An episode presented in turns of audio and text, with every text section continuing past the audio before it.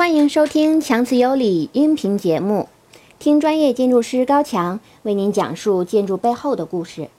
欢迎收看《建筑三百秒》，我是建筑师高强。前段时间啊，新加坡的樟宜机场又刷屏了啊，出来了一个星耀樟宜，巨猛无比，所有的网络媒体都跟那报啊，我手机的朋友圈呢，基本上都刷爆了。我相信没有几个人没有看过关于星耀章鱼的报道的，包括我们那些甲方、我们那些业主一做设计一说，哎，听说有一个星耀章鱼，哎，做的可牛了，要好好的学习一下。基于我们业主老大的要求啊，所以我就把新加坡的樟宜机场进行了一个深入的研究，也因此做了两期节目来跟大家分享我的最新研究成果。新加坡樟宜机场那绝对是一个牛逼无比的机场，连续 N 多年。获选世界最佳机场，而且呢，他夺得的那些大大小小的奖项，据说有三四百项，好像是看得我头都大了。那是什么样的原因能够让一个机场获得如此好的成绩呢？我们这两期节目，未来这两期目的就是为了给大家揭示这个秘密。这个里面干货非常的多，如果哪个小朋友对咱们这个机场建筑特别感兴趣，我特别建议你准备好你的笔跟纸。啊，因为这里面有大量的你可以学习记录的东西。在说这个机场之前，我们先来看看新加坡的机场的分布到底是一个什么样的特点。那这就是新加坡整个的一个区域啊，新加坡弹丸之地啊，花园城市嘛，但真的是很弹丸啊，有多弹丸呢？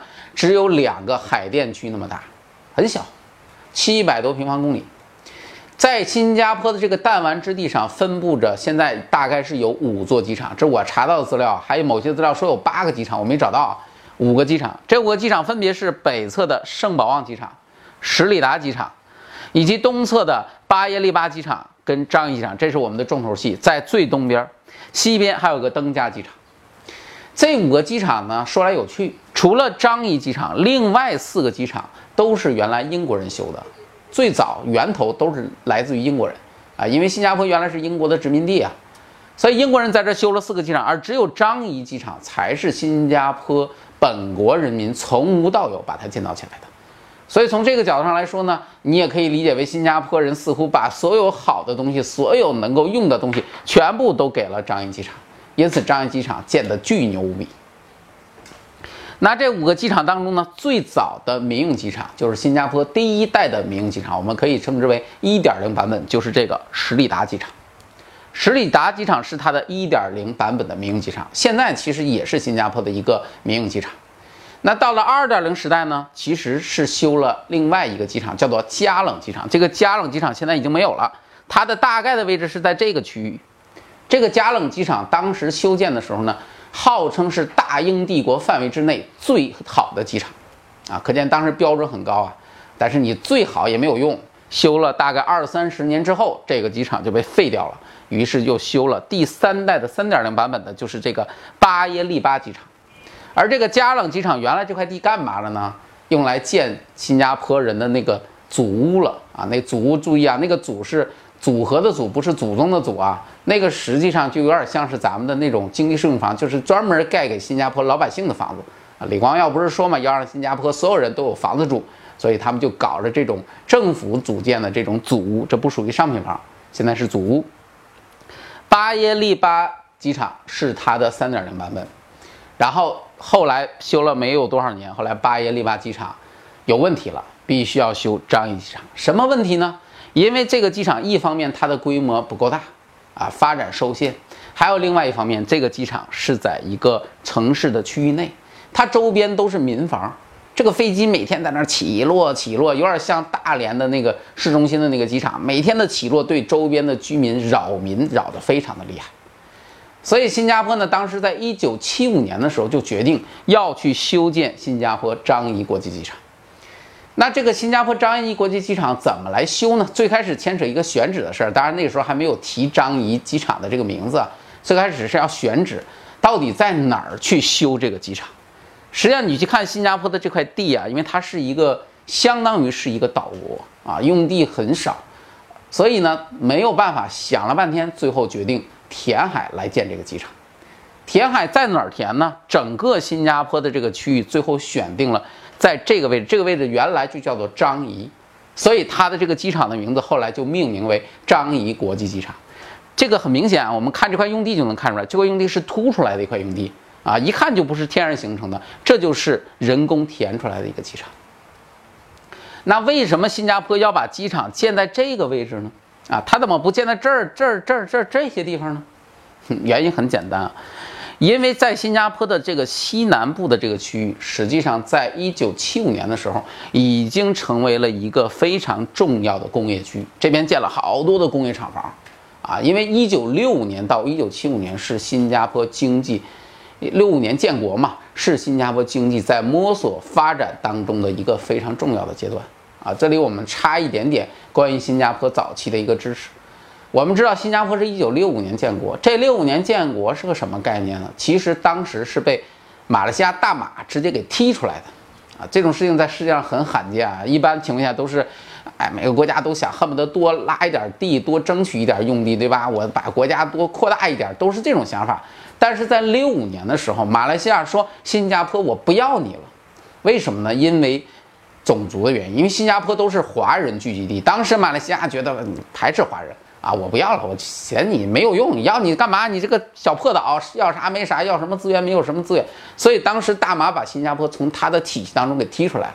实际上在此之前，两个是一个国家，而当时新加坡的领导人就是李光耀。李光耀从心底里来说是特别不愿意新加坡脱离大马的，因为新加坡当时的资源极度匮乏。别说别的，就连淡水都没有，淡水都得进口，都得买。你说这个岛还有什么希望？所以在六五年新加坡建国的时候，那是非常艰难的。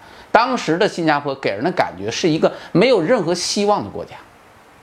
而李光耀当时树立了一个政策，他是从这一点上来说啊，包括后来新加坡樟宜机场的建设，我们都能够看出来，新加坡人是一个非常有远见的这么一个人群，这么一个国家。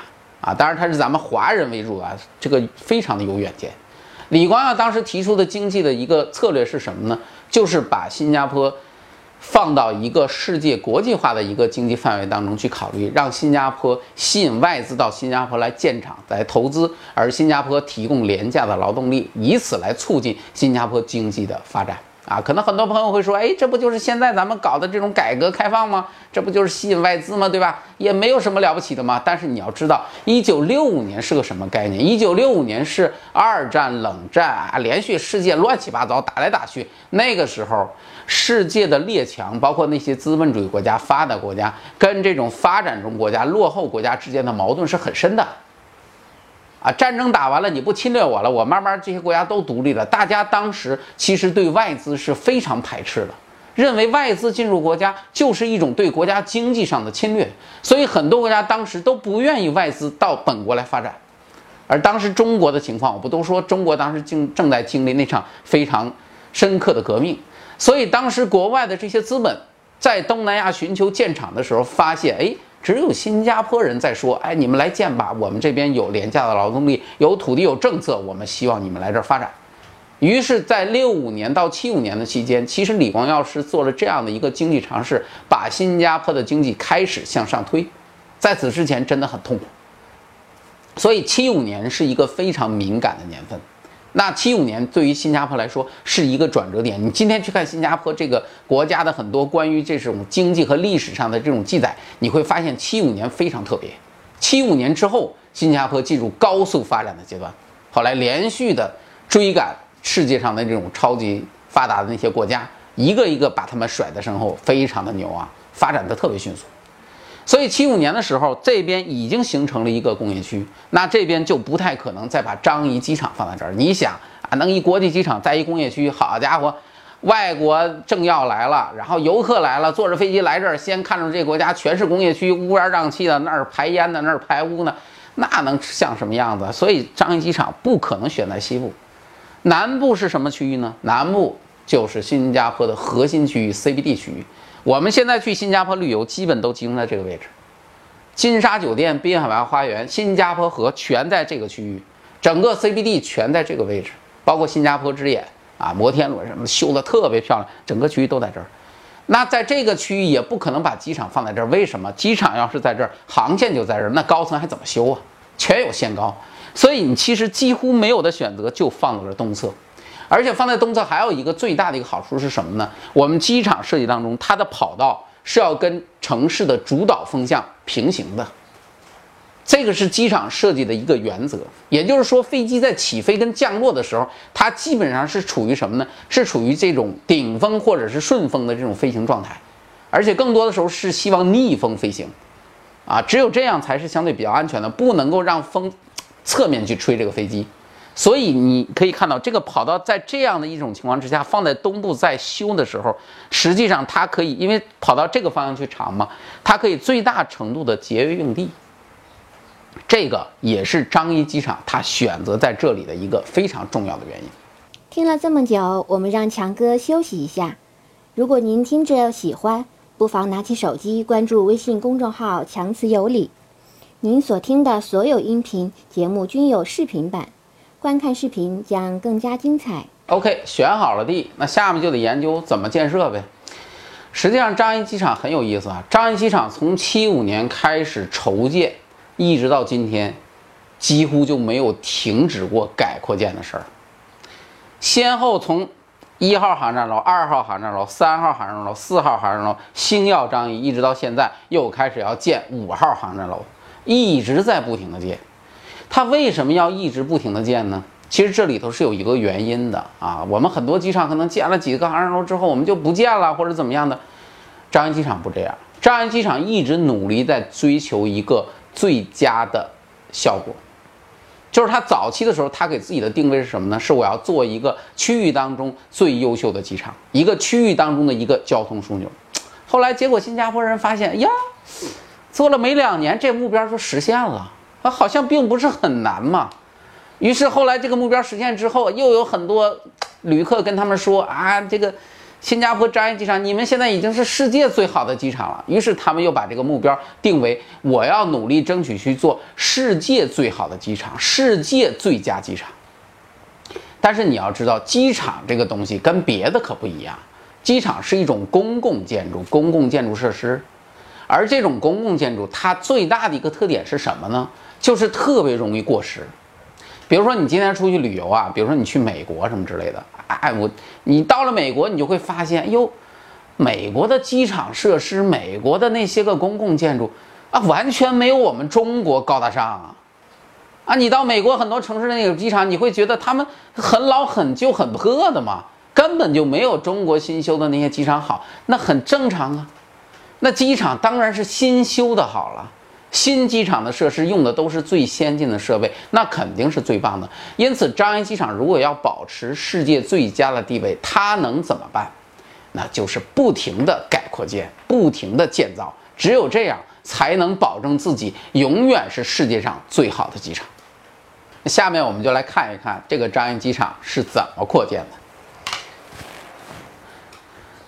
的。啊，这个是现在张掖机场的一个。卫星图啊，这个是海岸线的边上啊，我们来可以看一下啊，它现在的这个航站楼的位置主要都是集中在这个区域，那就是这个区域，而它底下的这个区域是已经又新填好的一个部分，打算建它的巨牛无比的五号航站楼。这五号航站楼的事儿，我们留到下一期节目再去说。我们看到啊，就是它实际上它的这个区域当时的海岸线是在什么位置呢？大概是在这么一个位置，这是它当时海岸线的一个位置，整个大概一半的区域都是填海填出来的啊。当然这底下就更不用说了，那是纯填海。所以应该说呢，张掖机场当初的填海呢，其实是很聪明的。我还记得我们以前说过那个大连新机场的那个项目，那个节目的网上点击率特别高。大连市呢，为了解决它室内机场用地不够、规模不够的这种问题，他就跑到这个它的海边儿，也是找了一块地去填了一个机场。当时要去建，号称是海上最大机场。当然，那个项目也是有很多的问题，现在那个项目其实已经停了。但是当时呢，那个机场呢，就是离这个。整个的这个陆地它是有一定距离的，在海的里面去做了一个填补。那这样的一个机场呢，实际上它未来最大的一个问题就是交通问题，啊，因为你你跟陆地是脱离的嘛，所以你需要修这种跨海的大桥去连接，啊，确实是很壮观，也很感觉很好。但是其实未来交通问题，包括一些公共的一些管线的这种接驳问题，可能都是会产生很大的造价。但是你看新加坡的樟宜机场，它就比较聪明，它没有完全脱离大陆去做，而只是在大陆做了一个延展。而且最主要的是，它这样建，它原来建的这部分嘛，它这样建的一个最大的好处就是，它给自己预留了非常多的扩建的空间。啊，只要需要，理论上它可以不停的去往海里头去扩，扩多少都 OK，都没有问题。这一点实际上也是新加坡樟宜机场最早立项的时候，他们所想的一个特别重要的一个原则，就是扩展性。啊，这个是他们最开始想的一个东西。而这个里头呢，我们来看这个整个这个区域的这个机场的这个分布啊，你看它的这个这个机场，这是它原来的。一号、二号、三号，包括四号都在这个位置。星耀张仪是大概是在这个位置，这边是它的一个货运区，北侧是它的一个货运区，南边是它的一个客运区。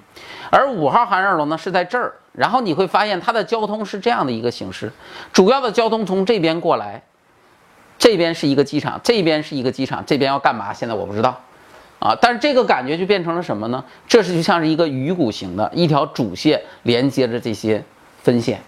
那一条主线连接着一个分线的一个最大的好处，实际上就是将来它也是可以不停的扩建扩展，在交通上没有任何的问题，这是它很聪明的一个地方。那它这个里面的航站楼部分又是怎么来扩建的呢？这个就更加的复杂。一九七五年的时候开始筹备，先是一九八一年修好了 T 一，一九九零年搞好了 T 二。然后呢？一九九五年对 T 一又进行了第一次扩建，一九九六年又进行了第二次扩建，一九九九年扩建完成，紧接着又开始修建 T 三，T 三呢在零八年修好了。这期间呢，在零六年的时候呢，张安机长抽空还搞了一个贵宾航站楼和一个经济航站楼。到零八年建完 T 三之后呢，同年又把 T 一整个全部重新装修翻新一遍。到了二零一一年的时候呢，翻新完成。到了二零一三年的时候呢，又开始修 T 四，一七年的时候 T 四建完，而与此同时呢，一五年又开始建造星耀张仪，到今年二零一九年星耀张仪建完，现在呢又开始筹备 T 五，设计招标已经完成，场地也弄好了，下一步就准备开店。我们从刚才这一系列的数字当中，我们就可以看得出来，张仪机场实在是太能折腾了，这么些年基本上没停过啊，不停的改，不停的扩建，不停的调整。那它这个调整呢，实际上也是有一定的深层次的原因的。你看，我们有些机场，我们想去改扩建，你得有空间算。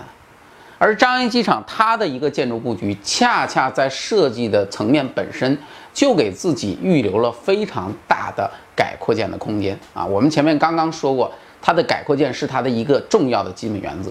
我们来看一下它为什么是适合改扩建，这是它现在的一个建筑的一个布局。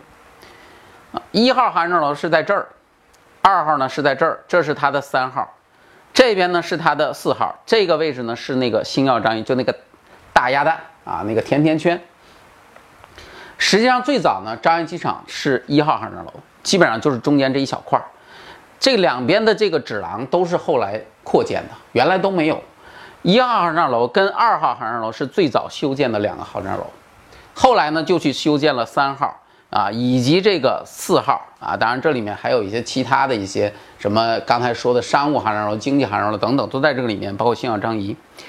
它的整个的建筑是一个反 C 型的布局，你看啊，它是一个反 C 型啊，就是或者说你可以说它是一个 N 型，没有问题，就是这样的一个形状。而在整体的这个场地当中呢，我们可以看到啊，它的这个交通的动线，车型私家车的车型的交通动线，你可以看到它是这样进的。从这边从城市，从城市这边过来，然后整个交通动线这样一直穿进来，而这个建筑围绕的这个交通动线这样去布置，外围是什么呢？外围都是飞机的动线，所以它这样做的一个特别大的一个好处是什么呢？就是效率会很高。每一个航站楼的这个入口，就是这个人行的入口，基本都是围绕着这个交通的动线来组织的。那么人可以从这儿进到，进来之后呢，它的反面就是航站楼，就是飞机停靠的地方。这样的一个结果就是，所有的不管你是登机还是回来啊下机，你从飞机到这个车型，就整个到人活动的这个界面的这个距离可以说是最小的，效率是最高的。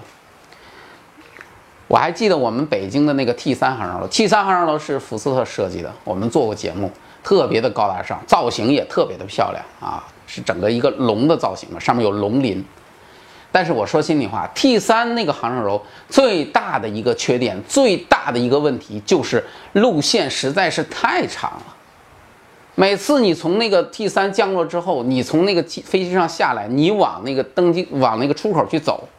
哇，你看着那个漫漫的长道，那个通道啊，走啊走，干走走不到头。这个时候说实在的，什么高大上的造型，什么东西全扯淡。那时候你心里就是想着，我靠，这机场设计的太恶心了，这得走到什么时候啊？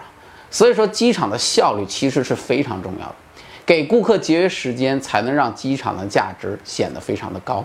而在这一方面上来说，张掖机场的布局是非常有利于它提高这种效率的。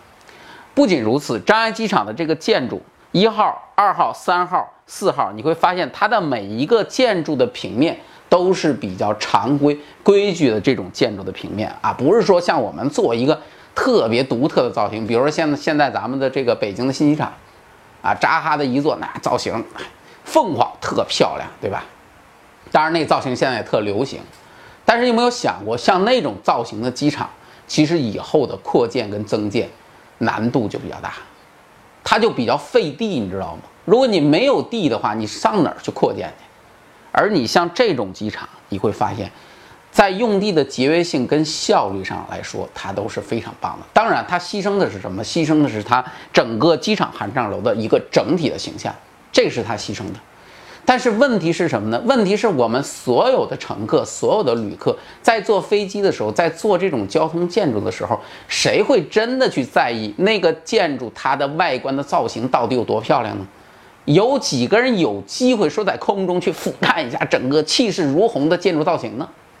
大多数人关注的是什么？关注的是这个建筑好用不好用，有没有浪费我的时间，里面的设施是不是舒服？关注的都是这些近人尺度的东西。所以说，从这一点上来说，新加坡人在做这个张掖机场的时候，他是非常的人性化的，他是完全是从旅客的角度来出发的。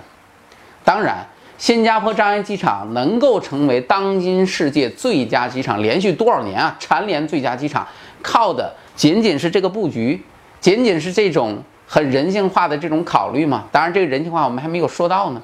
其实它还有更深刻的秘密，而这个秘密，我可以这么说：你即便是知道了，你其实也很难模仿，更不要提到超越了。那么这个秘密是什么呢？我们留到下期再说。感谢收看我的节目，如果您喜欢，请帮我点赞转发。啊，说实话，做一期节目真的很累啊。咱们下期再见。听完这期节目，感觉过瘾吗？要是不过瘾，那就赶紧添加公众号“强词有理”。强哥还有粉丝讨论群，里面有好多的小伙伴，每天一起互动聊天儿，不定期还有许多小活动等你来加入。